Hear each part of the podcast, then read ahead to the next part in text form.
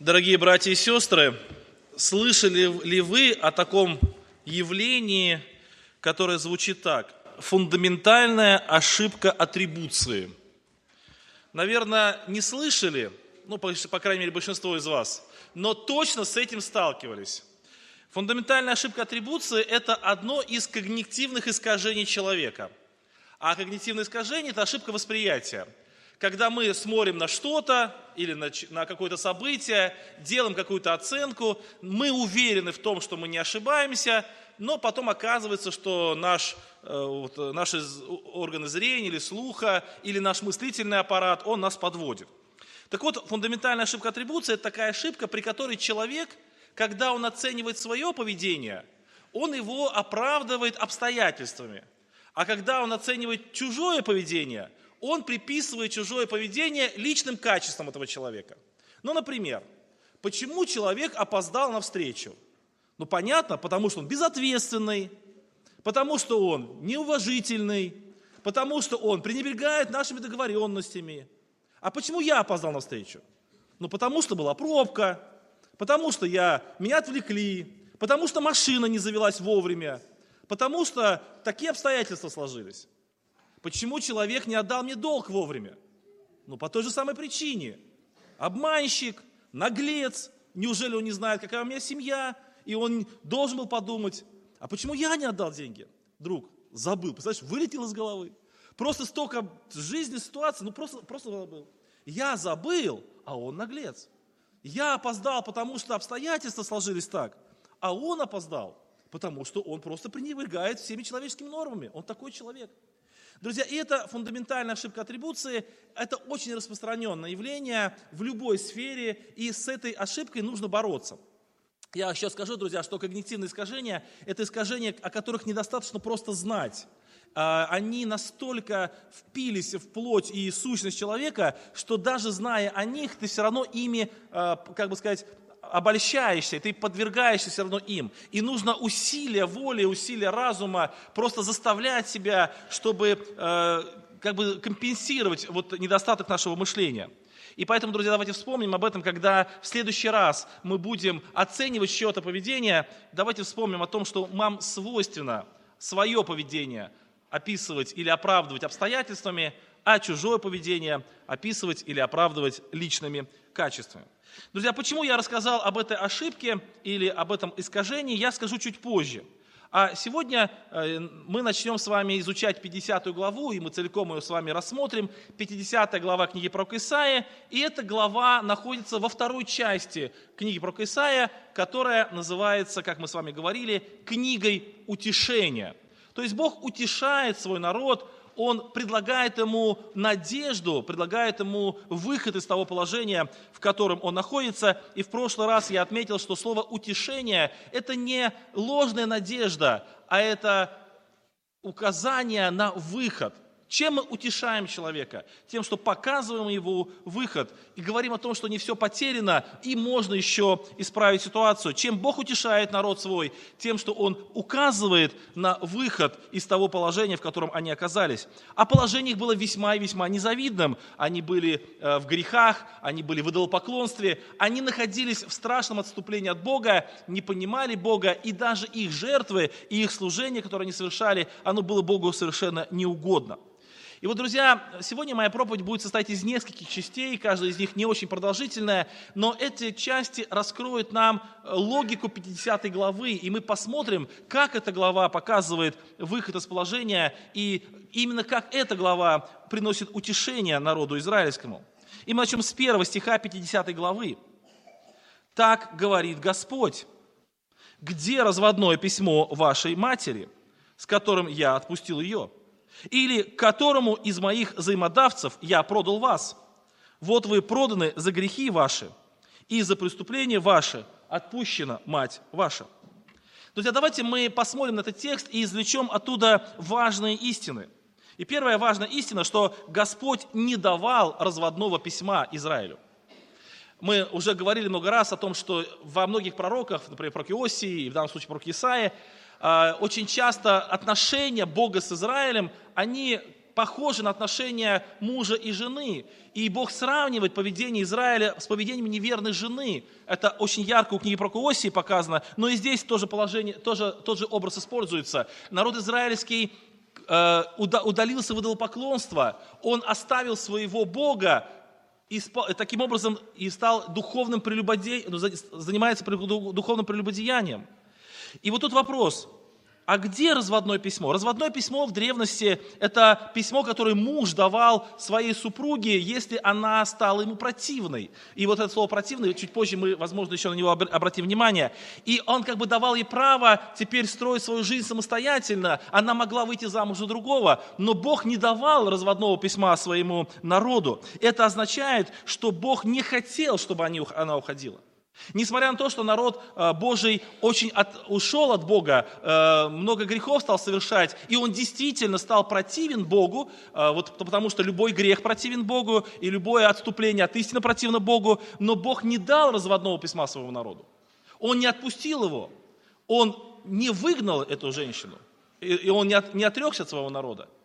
Вот эта фраза, которая здесь написана, где разводное письмо, она показывает, вы там живете по какому праву? Почему вы не живете со мной? Если бы я негодовал на вас, если бы я действительно был на вас зол, я бы дал разводное письмо, разводное письмо, и вы имели по праву теперь служить другим богам, но такого разводного письма у вас нет. Второе, друзья, э, мысль из этого отрывка, э, что Господь не продавал свой народ. Посмотрите, кому из моих взаимодавцев я продал вас? И ответ – никому. Бог не продавал свой народ.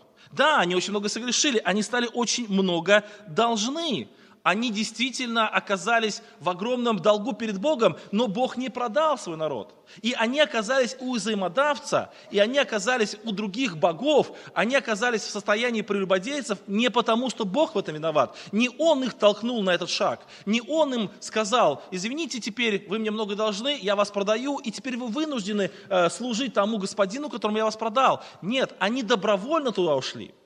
Они, ушли, они оказались там по своему состоянию. Друзья, и мне кажется, это очень важная мысль. Потому что Бог, Он любит своих людей и свой народ любит. И даже когда народ его а, отступает от него, он не, не является виновником в их положении сейчас. Этот народ, друзья, они находились в состоянии рабства, но не Бог был виноват в этом состоянии рабства. Это то же самое, как а, блудный сын, который находился около свиных корыт, и он мог бы оправдать или жаловаться на отца своего. Например, он бы мог сказать, что я вот нахожусь в свиных корыт, а вот отец, он избыточествует хлебом, его слуги избыточествуют хлебом, богатый, не мог бы мне еще прислать денег, а что он такой жадный и так далее. И вот иногда люди попадают в какие-то беды, и они обвиняют кого-то. Давайте вспомним ошибку атрибуции.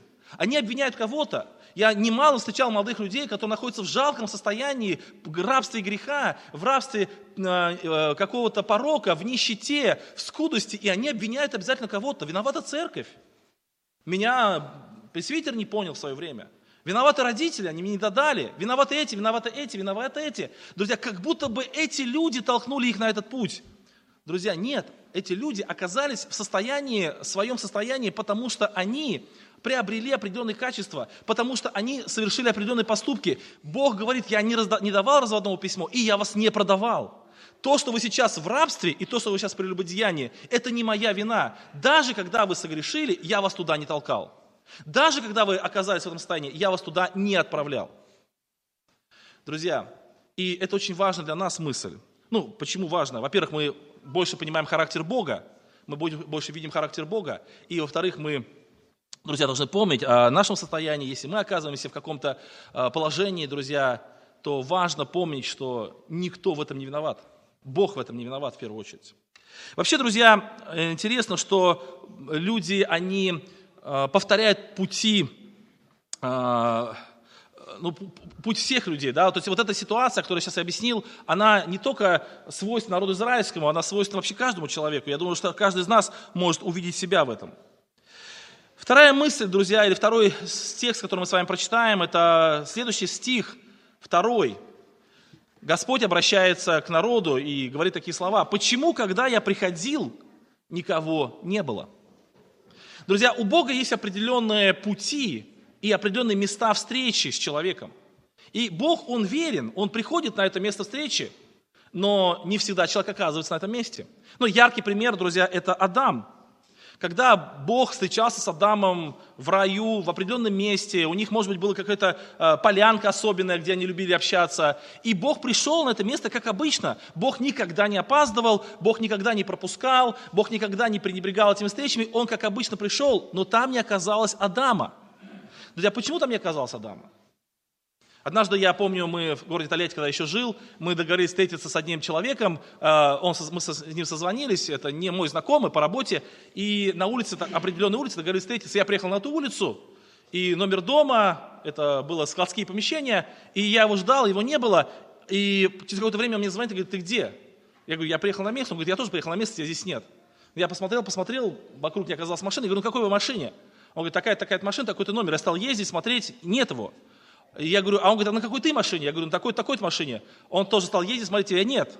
Мы искали, искали, он говорит, давай сверим адрес. Давай. Мы сверили адрес, и все точно самое. Там не очень много пространства. Друзья, и честно говоря, я даже стал подозревать, что это мошенник какой-то, или это человек, который хочет меня ввести в заблуждение. Но и уже минут через 15-20 наших совместных поисков, я даже я, я стал махать рукой, сказал, что вот видишь меня.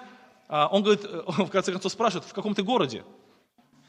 Я говорю, в Тольятти, он говорит, а я в Самаре. Друзья, то есть одна и та же улица, один и тот же дом, но мы в разных городах, мы не смогли встретиться. Друзья, почему? Потому что мы просто не а, были в одной и той же локации. Вот Бог пришел на место, где он должен был ждать Адама, а Адам оказался в совершенно другом месте. И Бог его спрашивает, где ты? А он там оказался, где-то в другом месте. И Господь спрашивает, почему я прихожу, я прихожу, а никого нет? Друзья, то же самое, это Каин. Он убивает Авеля, и Бог обращается к Каину с вопросом, где брат твой Авель? Друзья, зачем Бог спрашивает Авеля, об, Каина об этом? Ну, не для того, чтобы получить информацию, потому что Бог прекрасно знает, где Авель. Он знает все, что совершилось. И не для того, чтобы унизить Каина. Бог предлагает себя человеку, в данном случае Каину, в качестве утешителя, в качестве отца, в качестве врача, в качестве того, который может решить проблему Каина. И он говорит Каину, откройся мне, Скажи мне, да, друзья, Каин был с Богом рядом, в отличие от Адама, от Адама, Адама не было рядом, но Каин был рядом, но его не было здесь. Мы такое тоже бывает, э, наблюдаем, когда мы с человеком хотим пообщаться, и его здесь нет рядом. То есть он здесь физически, но он не открывается, он недоступен, мы не можем до него достучаться. Это часто проблема бывает у родителей с детьми, там, или у пресвитеров э, с членами церкви, или душепопечителей со своей паствой, ну и так далее, или учителей с учениками. Он хочет, он понимает, что у него какая-то проблема, он скажет ему, э, я, не, я сейчас читаю книгу Саммерсета Моэма «Бремя страстей человеческих», и там один мальчик описывается, ну, он в течение жи, книги он уже вырос, и когда он учился в школе, он принял одно очень нехорошее решение, и он озвучил это решение директору. И директор был категорически против, он всячески пытался его от этого решения, от э, отговорить, взял два месяца э, как бы запасы, два месяца эти прошли, и потом он еще раз с, ними, э, с ним стал разговаривать, и там так написано, что этот мальчик, он внутри себя уже был готов согласиться с учителем, с директором, но он сохранял такой неприступный вид, и автор пишет, что если бы преподаватель, если бы директор еще немного бы настаивал, то он бы изменил свое решение. Но это продолжалось довольно долго, и директор, ему не хватило несколько, может быть, там предложений, он оставил свои попытки, и этот, этот мальчик принял то решение, которое которое э, хотел принять. Друзья, вот так бывает. Человек нуждается в чем-то, он нуждается в совете, он нуждается в помощи, но он закрыт. И, казалось бы, нужно кому-то еще что-то больше и больше делать. И вот здесь Бог приходит к Каину, и спрашивает его, а Каин не открывается. Бог не выходит ему навстречу. И это Адам территориально не был рядом с Богом, а Каин не был э, духовно рядом с Богом, они не соединились. И Бог спрашивает, почему, когда я пришел, никого не было? Э, подобных примеров очень много в Библии, и Христос, Иисус Христос обобщает все эти примеры и говорит такие слова «Иерусалим, Иерусалим, избивающий пророков и камнями побивающий посланных тебе». Бог посылает своих пророков в Иерусалим, они их побивают камнями. Сколько раз хотел я собрать детей твоих, но вы не захотели. Друзья, человек не хочет, не желает идти навстречу Богу. Бог ищет человека, а человек уклоняется от присутствия Бога. В нашей жизни бывает то же самое, когда мы с вами, друзья, нуждаемся в Боге, мы нуждаемся в Его общении, в Его слове, в Его утешении. И, друзья, и Бог приходит на это место. Друзья, вот сегодня собрание, и я убежден в том, что первый брат-проповедник, и э, участие молодежи про Савонароллу, и стихотворение, и моя проповедь, возможно, они будут использованы Богом для того, чтобы достичь чьих-то сердец, кому-то сказать слово утешения или слово обличения. А, это очень важно, друзья. И кто-то в нашей церкви или в окружающих нам людях нуждается в этом – он, у него есть эта потребность. И Бог говорит, я приду на это место, я скажу тебе эти слова. Он пришел, а человек не пришел. Он либо не пришел физически, либо физически пришел, но в данный момент его здесь нет, он не слушает, он занимается чем-то своим, своими мыслями, своими какими-то идеями. Он, не, он здесь, но он какая не слушает. Друзья, и Бог говорит, почему, когда я пришел, никого нет? Друзья, когда мы можем помолиться Богу, когда мы можем открыть Библию утром почитать, когда мы можем прийти на собрание, когда мы можем поучаствовать в служении, Бог там, нас нет. Второе, друзья, э, продолжение этого стиха, как бы Господь продолжает эту мысль говорит, когда я звал, никто не отвечал. И э, болезнь, которая называется грехом, она поражает человека все больше и больше, и она уже затрагивает его слух. Если Адам отвечал Богу, Адам, где ты? Тебя здесь нет. Ну, Адам услышал Бога и ответил, я вот там-то, там-то. Я здесь нахожусь. И какой-то диалог потом произошел. И Каин, в принципе, отвечал Богу. И мы видим, что определенный диалог у Бога с этими людьми происходил. Друзья, но приходит время, когда люди даже не отвечают. Когда они даже трубку не берут. Когда они не хотят разговаривать. Сейчас человек не считает нужным вообще в принципе какой-либо ответ Богу давать.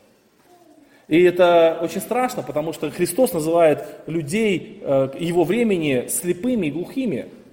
То есть он говорит о том, что они имеют уши слышать, но не слышат, имеют глаза видеть и не видят. Потому что ослеплены их глаза или уши отяжелели от других каких-то забот, переживаний, от другой информации. Они не готовы даже отвечать Богу, друзья. Это очень страшно. В нашей жизни это может проявляться в том, что, возможно, у нас появляются какие-то вопросы и какие-то мысли, но мы не готовы об этом думать, мы не готовы Богу просто сказать слово, мы не готовы даже его спросить о чем-то. Мы, в принципе, не хотим с ним общаться, и это, друзья, это очень страшное явление. Бог зовет, человек не отвечает. И народ израильский, он пришел в это состояние, когда он давно уже ушел с того места, где он должен был быть, где Бог с ним должен был встретиться. И он давно не слышит Бога, потому что и пророки взывают. И, друзья, пророки, интересно, они э, не только говорили, вот как мы сейчас говорим, они использовали разные э, наглядные пособия, там пояса, они использовали разные камни. Один пророк вообще лежал на боку там много-много-много дней. Это, конечно, привлекало внимание, друзья. Но люди настолько стали глухи, настолько стали слепы, что даже это никак их не касалось. И сейчас тоже, друзья, такое время, когда Слово Божье просто в огромнейшем изобилии. Мы недавно считали э, с подростками, сколько проповедей слушает средний статистический баптист в обычный, в обычный год. Друзья, это сотни, сотни проповедей. Казалось бы, при таком изобилии слова при таком изобилии слова человек должен просто быть гигантом духовной жизни. У него должно быть просто огромное благословение. Он должен быть человеком, ну, по крайней мере, не меньше, чем Давид, умноженный на апостола Павла. Потому что столько сейчас Божьего Слова. Но человек говорит, Бог говорит, а человек не отвечает. И вся эта информация проходит мимо, вся э, это, это все бесполезно. Друзья, дальше мысль, Господь говорит такие слова, Разве рука моя коротка стала для того, чтобы избавлять? Это второй стих. Или нет силы во мне, чтобы спасать? Вот прещением моим я иссушаю море, превращаю реки в пустыню, рыбы в них гниют от недостатка воды и умирают от жажды. Я облекаю небеса мраком и вретище делаю покровом. Друзья, Бог говорит, Бог удивляется. Он говорит, почему вы не обращаетесь ко мне? Почему вы не там, где я, должен, где я прихожу, вас нет? Почему я говорю, вас не слышите? Может быть, вы разочаровались в моей силе. Друзья, бывает так, что мы э, понадеялись на человека, обратились к этому человеку за помощью, а он нам не помог. Потом мы еще раз обратились, он опять не помог. И в следующий раз мы этому человеку говорим, извини, друг, но мы не хотим тратить на тебя время. Мы разочаровались в твоей силе, в твоем как бы могуществе или в твоих знаниях. Друзья, так бывает, э, когда мы на кого-то уповаем, например, в работе там, или в учебе, и вот, мы, вот нашелся наконец-то человек, который нам вытащит нас из этой ситуации, и человек произвел на нас впечатление, а потом оказалось, что этот человек не, э, не имеет того знания, опыта, и мы в следующий раз на его э, слова уже не обращаем внимания. Может быть, люди разочаровались в Боге, может быть, Бог, Бог ослабел? Может быть, Бог стал каким-то немощным? И Бог удивляется говорит, ну разве моя рука сократилась, чтобы спасать? Разве ис, ис, иссякла? Посмотрите, что происходит в этом мире. Первый брат проповедовал о том, как Бог управляет историей. Друзья, если Бог управляет историей, неужели Он нас не спасет? Если вы находитесь в бедственном положении, если вы находитесь э, в состоянии прелюбодеяния, если вы в нищете, в рабстве, вас э, взаимодавец э, взял к себе в рабство, неужели я не смогу исправить эту ситуацию? Неужели вы думаете, что я не смогу? Почему же вы не обращаетесь ко мне? Почему вы ко мне не идете? Друзья, и это, кстати, большой вопрос. Это действительно э, загадка жизни. Почему люди не спешат обращаться к тому, который действительно способен изменить все? И ответ на этот вопрос, э, может быть, несколько ответов. Но, может быть, кто-то из э, людей сомневается в том, что Бог на это способен. И этому человеку можно предложить быть внимательным к Словам Божьим. Может быть, друзья, мы с вами э, сомневаемся в том, что Господь сильно вывести нас из какой-то ситуации, но давайте вспомним, сколько раз Он уже выводил нас из этой ситуации. Может быть, мы, нас страшат какие-то э, события э, впереди грядущие, или какие-то дела, которые мы должны сделать, или служение, которое мы доверили, или, может быть, э, наша духовная жизнь вызывает переживания. Давайте вспомним, что уже в нашей жизни произошло. И Бог не изменился, Он такой же сильный. Если, друзья, мы переживаем о тех событиях, которые сейчас в мире творятся, как брат Борис проповедовал, давайте вспомним о том, что это уже было в истории, и Бог всегда выправлял. Иногда, друзья, такие панические ноты бывают, э, раздаются среди верующих, где, что мы все умрем, все плохо, как мы будем жить, сейчас цифровизация, сейчас там, я сегодня утром проснулся, и первое, что вот у меня в телефоне много-много сообщений, что ночью а, в Россию поступили вот эти, а, вот этот гаджет или новый, новый прибор, который Apple сделала, это такие виртуальные очки, они самые, наверное, совершенные, которые сейчас есть, и вот эти все техноблогеры, которые известны, они прямо ночью, в 3 часа ночи, они сняли, они не хотели ждать до утра, они сняли все эти обзоры, уже в 4 утра все их выложили, для того, чтобы показать, смотрите, какое новое чудо пришло, или сейчас искусственный интеллект развивается, и все переживают, как, мы, как куда катится мир, как мы будем жить. Наверное, все невозможно быть христианином уже в это время, слишком много искушений. Друзья, давайте вспомним, что такие времена уже были. И все Бог исправляет. Бог силен, у него ничего не изменилось. Но почему же мы к нему не обращаемся, если Бог силен? И Бог удивляется этому. Второй ответ на этот вопрос, почему мы не обращаемся, лежит не в том, что мы не знаем, а в том, что мы по каким-то причинам не хотим к нему обращаться. И вот это, конечно, друзья, уже более страшно. Итак, Бог говорит о себе, что я иссушаю море, я прещение мое, вот слово прещение здесь, возможно, вас смущает, это, ну, другими словами, я упреком одним, или я своим словом одним могу все поменять, ну, в другом переводе написано, я грозным словом своим иссушаю море. То есть для Бога ему только одно слово можно сделать. Кстати, мне всегда очень яркий пример был, когда в книге Откровения речь идет о том, что надо сатану связать на тысячу лет, и написано, что Бог даже сам этого не стал делать. Вот иногда у некоторых людей есть такое понятие как бы дуализма, то есть как бы вот есть ну, как бы добрая сила и злая сила, вот они борются между собой, добрая и злая сила. Друзья, с Богом нельзя бороться. Он настолько могуществен, что когда ему надо сковать сатану на тысячу лет, он даже сам не пошел. Он просто ангела послал, и пошел, пошел ангел, и сатана даже э, ни словом, ни духом не стал ничего как-то мешать. Дал себя сковать, потому что приказу Бога никто не может помешать. А мы, имея такого владыку, не обращаемся к нему, друзья. Это очень странно. И вот народу он говорит, почему вы не обращаетесь ко мне? Я же силен, у меня же сила осталась. Друзья, еще одна очень важная мысль, которая я хотел бы отметить, и, наверное, это будет такой плавный мостик или переход в заключающую часть моей проповеди. Она сокрыта, эта мысль в самом вопросе. Он говорит, что я приходил, никого нет. Я зову, никто не отвечает. И эта сила, которая у меня есть, она оказывается невостребованной. Друзья, и вот тут важная мысль, что зачем Богу человек? Божья сила, потому что, друзья, действует через людей. Да, Бог своей силой может э, море сушить, Он может вулканы остановить или наоборот, чтобы они опять начали извергать лаву. Бог может землю создать одним словом, но когда речь идет о человеке, Божье могущество, Божья сила проявляется через человека. Давайте прочитаем два текста Священного Писания, которые докажут эту мысль, которую у пророка Исаии прослеживается, но может быть не очень явно, а у других пророков она более явна. И Иезекииль 22.30. Иезекииль 22.30. «Искал я у них человека, который бы поставил стену и стал бы передо мною в проломе за сию землю, чтобы я не погубил ее, но не нашел. Друзья, зачем Богу человек?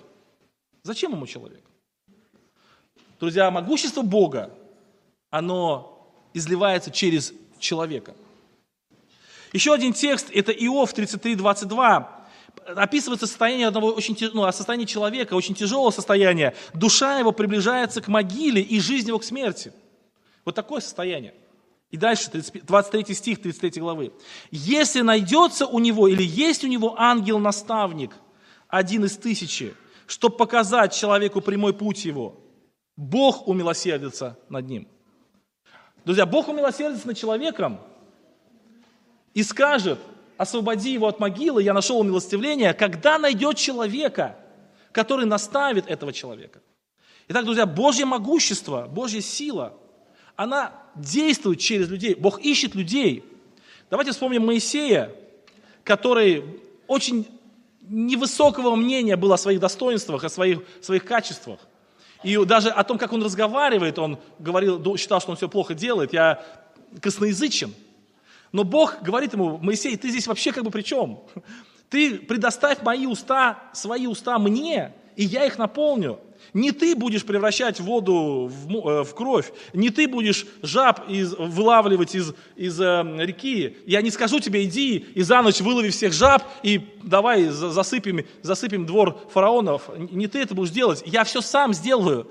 Я имею на это право, я имею на это могущество. Я не заставлю тебя идти, например, и кусать э, всех э, вместо мошек. Я просто мошек создам. Ты, не надо тебе об этом беспокоиться, я все сам сделаю. Ты лишь только доверься мне, будь моим проводником моей благодати, стань тем человеком, которого, через которого я действую, будь этим человеком. Он нашел Моисея, и он освободил через Моисея народ. И даже написано, что Моисей был Богом для Аарона и для народа. Почему так написано Богом? Потому что Бог как бы воплотился в Моисее или наполнил Моисея своей силой. Итак, друзья, у Бога достаточно сил, достаточно могущества, но чтобы раскрыться этому могуществу, чтобы произвести эффект, чтобы действительно реализовать это могущество, нужен кто-то, кто своей верой в Бога дает возможность проявить свое могущество. Еще пример это Иосиф в Египте. Раб, нищий раб, проданный своими братьями, вдруг оказывается спасителем огромного народа. И он говорит, это не я, это Бог все сделал. Все сделал Бог через Иосифа. Давид, друзья, человек, который взял пять, пять камней и пошел на огромного Голиафа, друзья, и хоть Давид был смелым человеком и сильным человеком, но мы же понимаем, что эту победу совершил Бог. Просто нашелся тот, который сказал, я готов пойти. И из огромного множества людей нашелся только один человек. И Бог использовал этого человека, наделил его своей силой, чтобы этот человек сделал невозможное и оказал, одержал победу. Друзья, итак, Бог говорит, я, мне нужен человек, хотя бы один человек, чтобы моя могущество, моя сила, которая не истощилась, которая никаким образом не прекратилась, чтобы она могла реализоваться. Кстати, в наше время, друзья, то же самое. Огромное служение в церквах стоят, потому что все думают, что мы недостойны, мы не можем, мы слабые, мы бессильные. Друзья, абсолютно сто процентов так и есть. Я с этим согласен с каждым словом, и даже больше я согласен, что мы еще хуже, чем мы думаем. Друзья, но ведь не наша сила здесь важна. Если человек скажет, Господи, я вот такой негодный, но Ты используй меня, Бог и будет использовать. Его рука не сократилась, его сила не истощилась, Он готов наделить нас своей мощью для того, чтобы мы совершали чудеса в этой жизни, чтобы мы, друзья, совершали большое служение, чтобы мы были теми людьми, которые оказались проводниками Его благодати. Но теперь давайте перейдем к этой основной мысли, которую я хотел сказать, к чему я все подводил. В чем же утешение? Хотя, конечно, то, что я уже говорил, это утешение, потому что Бог не дал разводного письма, Бог не продавал нас, а мы сами оказались в этой ситуации, ну, человек. И Бог, Он э, силен до сих пор. Это тоже это уже утешение. И я надеюсь, что, слушая мою проповедь, у кого-то в сердце уже возникли слова, вот такое чувство утешения, что действительно есть выход из положения, и действительно Бог силен. Но основное утешение все-таки здесь дальше. Итак, мы сказали, что огромная сила Божия для спасения человека проявляется через какого-то человека. Но через какого человека? И такого человека где найти? Для того, чтобы сохранить Израиль от голода, был Иосиф. Чтобы вывести народ израильский из Египта, был Моисей. Чтобы одержать победу над Голиафом, был Давид. Но были очень многие другие люди. Друзья, но а кто же сможет быть источником силы для того, чтобы вывести народ из того состояния, в котором они оказались? Проданные в рабство, прелюбодеи, исказившиеся настолько, что не слышат Бога и не находятся в общении с Ним. Вот кто же тот, кто может действительно проявить Божью благодать вот к этим людям и вывести из этого состояния. Это гораздо сложнее, чем освободить из Египта. Это намного сложнее, чем победить Голиафа. Это невыносимо больше, невообразимо больше, чем э, сохранить человека от голода. Это лишить человека Э, точнее, избавить человека от греха, закона греха и смерти. Это забрать его у взаимодавца, который взял его в свою волю, у сатаны, у врага душ человеческих. Кто на это способен? И таких людей действительно нет. Искал я человека, который встал бы в проломе, и не нашел. И не нашел. Друзья, и дальше, 4 стиха по 10 стих, идет повествование о таком человеке. Давайте я его прочитаю, это повествование. А вы скажете, о ком идет речь. Э, тут не написано имя, но тут нарисован портрет. Я думаю, что несложно догадаться, чей портрет рисует пророк Исаия. Господь Бог дал мне язык мудрых, чтобы я мог словом подкреплять изнемогающего. Каждое утро Он пробуждает, пробуждает ухо мое, чтобы я слушал, подобно учащимся. Господь открыл мне ухо, и я не воспротивился. Не отступил назад. Я предал хребет мой бьющим, и ланиты мои поражающим. Лица моего не закрывал от поруганий и оплеваний. И Господь Бог помогает мне. Потому я не стыжусь, поэтому я держу лицо свое, мое, как кремень, и знаю, что не останусь в стыде. Близок, оправдывающий меня. Кто хочет состязаться со мной? Станем вместе. Кто хочет судиться со мной? Пусть пойдет ко мне. Вот Господь Бог помогает мне. Кто осудит меня? Вот все они, как одежда, обветшают, моль съест их до 9 стиха. Друзья, чей портрет рисует Исаия? Ну, очевидно, Иисуса Христа. Друзья, я предал хребет свой бьющим, я ухо мое открыл для того, чтобы слово... Я слово могу поддерживать изнемогающего. Друзья, и все эти цитаты, они потом в Новом Завете многократно э, повторяются, когда речь идет об Иисусе Христе. Друзья, искал я человека и не нашел, потому что да, Моисей прекрасная личность, и, и Давид замечательный человек, и через Иосифа Бог совершил великое чудо. Друзья, но для такой победы никто из них не подходит. И Бог нашел Иисуса Христа. Иисус Христос – это та личность, через которого Божье могущество, Божья сила, Божья благодать, они изольются на землю. Написано, благодать произошла через Иисуса Христа. Неужели благодати раньше не было? Что значит произошла? Друзья, доступна человеку через Иисуса Христа. Именно Христос является той личностью, которая стала в проломе, где написано Иезекииль. Именно Христос тот наставник, благодаря которому э, Бог отвратит гнев свой от человека. Именно Христос исполнитель Божьей воли настолько, что Он даст э, людям своим спасение от грехов их, как говорил Иоанн Креститель. Друзья, вот в чем утешение – Друзья, народ израильский всегда ждал Спасителя, всегда ждал того, кто выведет их из проблем их. В Ветхом Завете это были судьи, это были цари, это были пророки. Друзья, но у них ограниченное влияние. Да, они помогают, но не могут помочь больше, чем они сами, они сами нуждаются в помощи. Они сами люди. Даже первосвященник и то вынужден был приносить жертву за, за себя самого. И поэтому, друзья, надежда угасла у людей. Нет такого. Нет такого, который мог бы действительно стать освободителем. И вот Исаия пророчествует об этом человеке. И это Иисус Христос.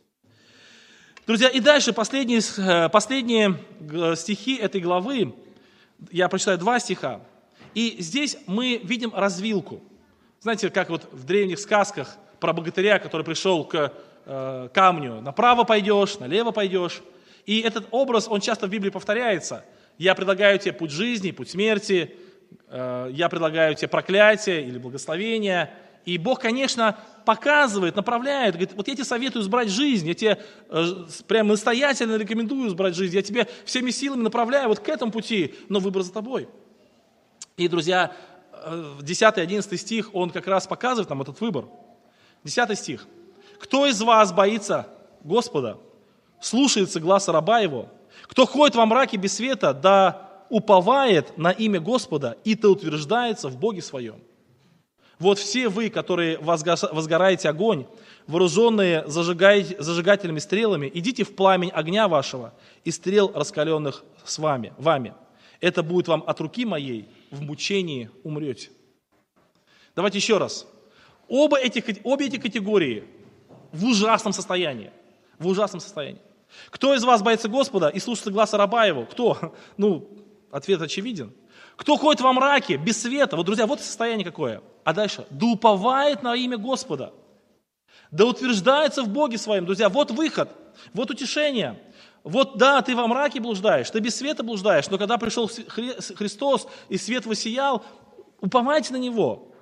Вторая категория. Вот все вы, которые возжигаете огонь, вооруженные зажигательными стрелами, то есть тоже все плохо. Идите в пламень огня вашего и стрел, раскаленных вами, это будет вам от руки моей в мучение. Друзья, потому что нет упования, в этом тексте нет упования на Бога. И вот получается ситуация. Люди в начале главы описываются в очень тяжелом состоянии моральном, духовном, нравственном. И выход из этого состояния заключается в Боге, чья сила не иссякла.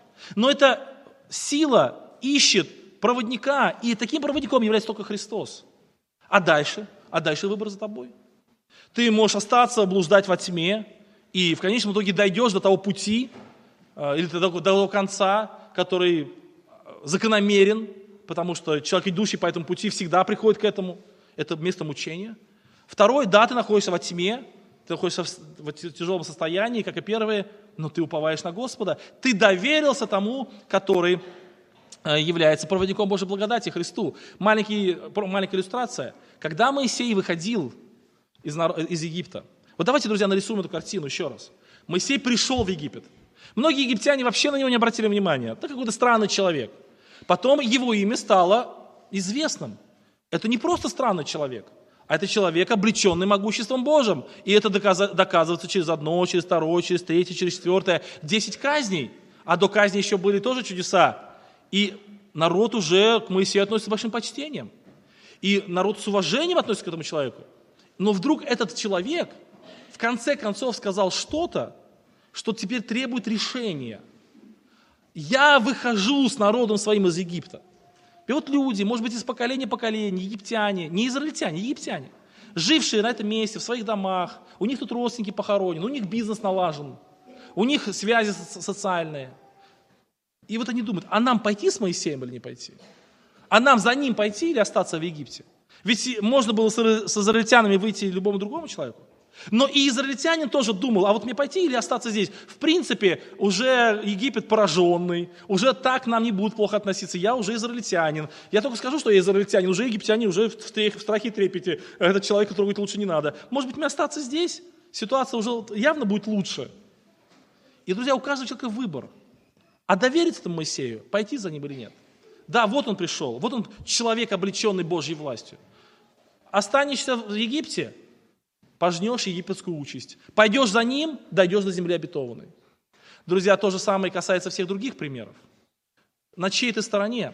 И здесь то же самое. Вот есть та личность, которая облеченная Божьим могуществом, спасает человека от его состояния, выкупает его от взаимодавца, а, очищает его от скверны, она возвращает его э, в общение с Богом.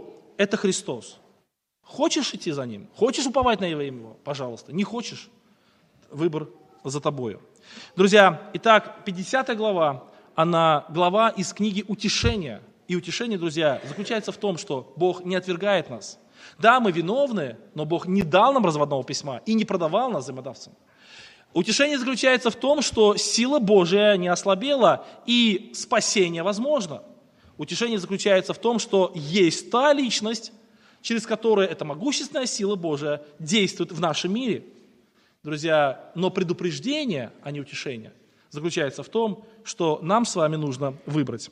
Давайте мы сейчас склоним колени наши, помолимся Богу нашему. Если в нашем собрании есть те, которые готовы сделать выбор, вы можете высказать об этом Богу в своей молитве. И если, может быть, кто-то хотел бы первый раз покаяться, тоже это можно сделать сейчас. Склоним колени наши, помолимся Богу нашему. Аминь.